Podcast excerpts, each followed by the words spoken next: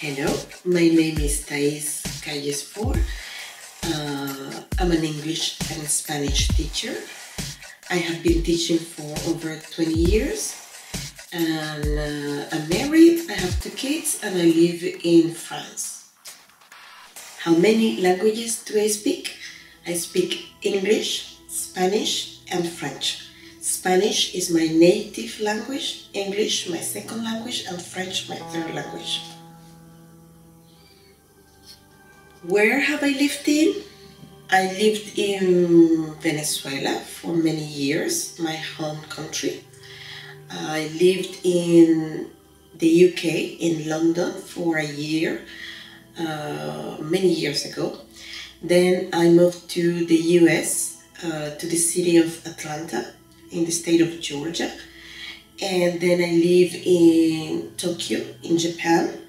And now I live in France. Doc'Langues. Doc'Langues is a company, is a language training company. Uh, we specialize in English, Spanish, and French. We created this company in 2010. Uh, I created it together with my husband.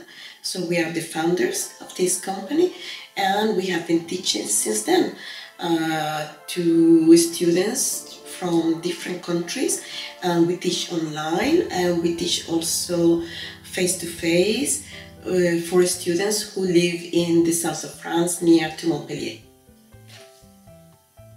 Oh, this is a nice question. What is my favorite sandwich? Oh, sandwiches. I love sandwiches. So my favorite one would be with some goat cheese and then some lettuce and honey and uh, there may be some meat, chicken. Yes, I love chicken. Grilled chicken, that would be perfect.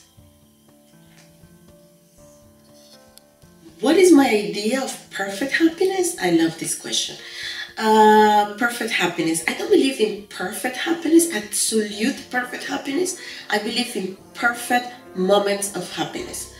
So, a perfect moment of happiness would be with my family, sharing a, a meal, or I don't know, hiking somewhere, or at the beach, uh, having some fun with my families. That's that's a perfect moment of happiness for me.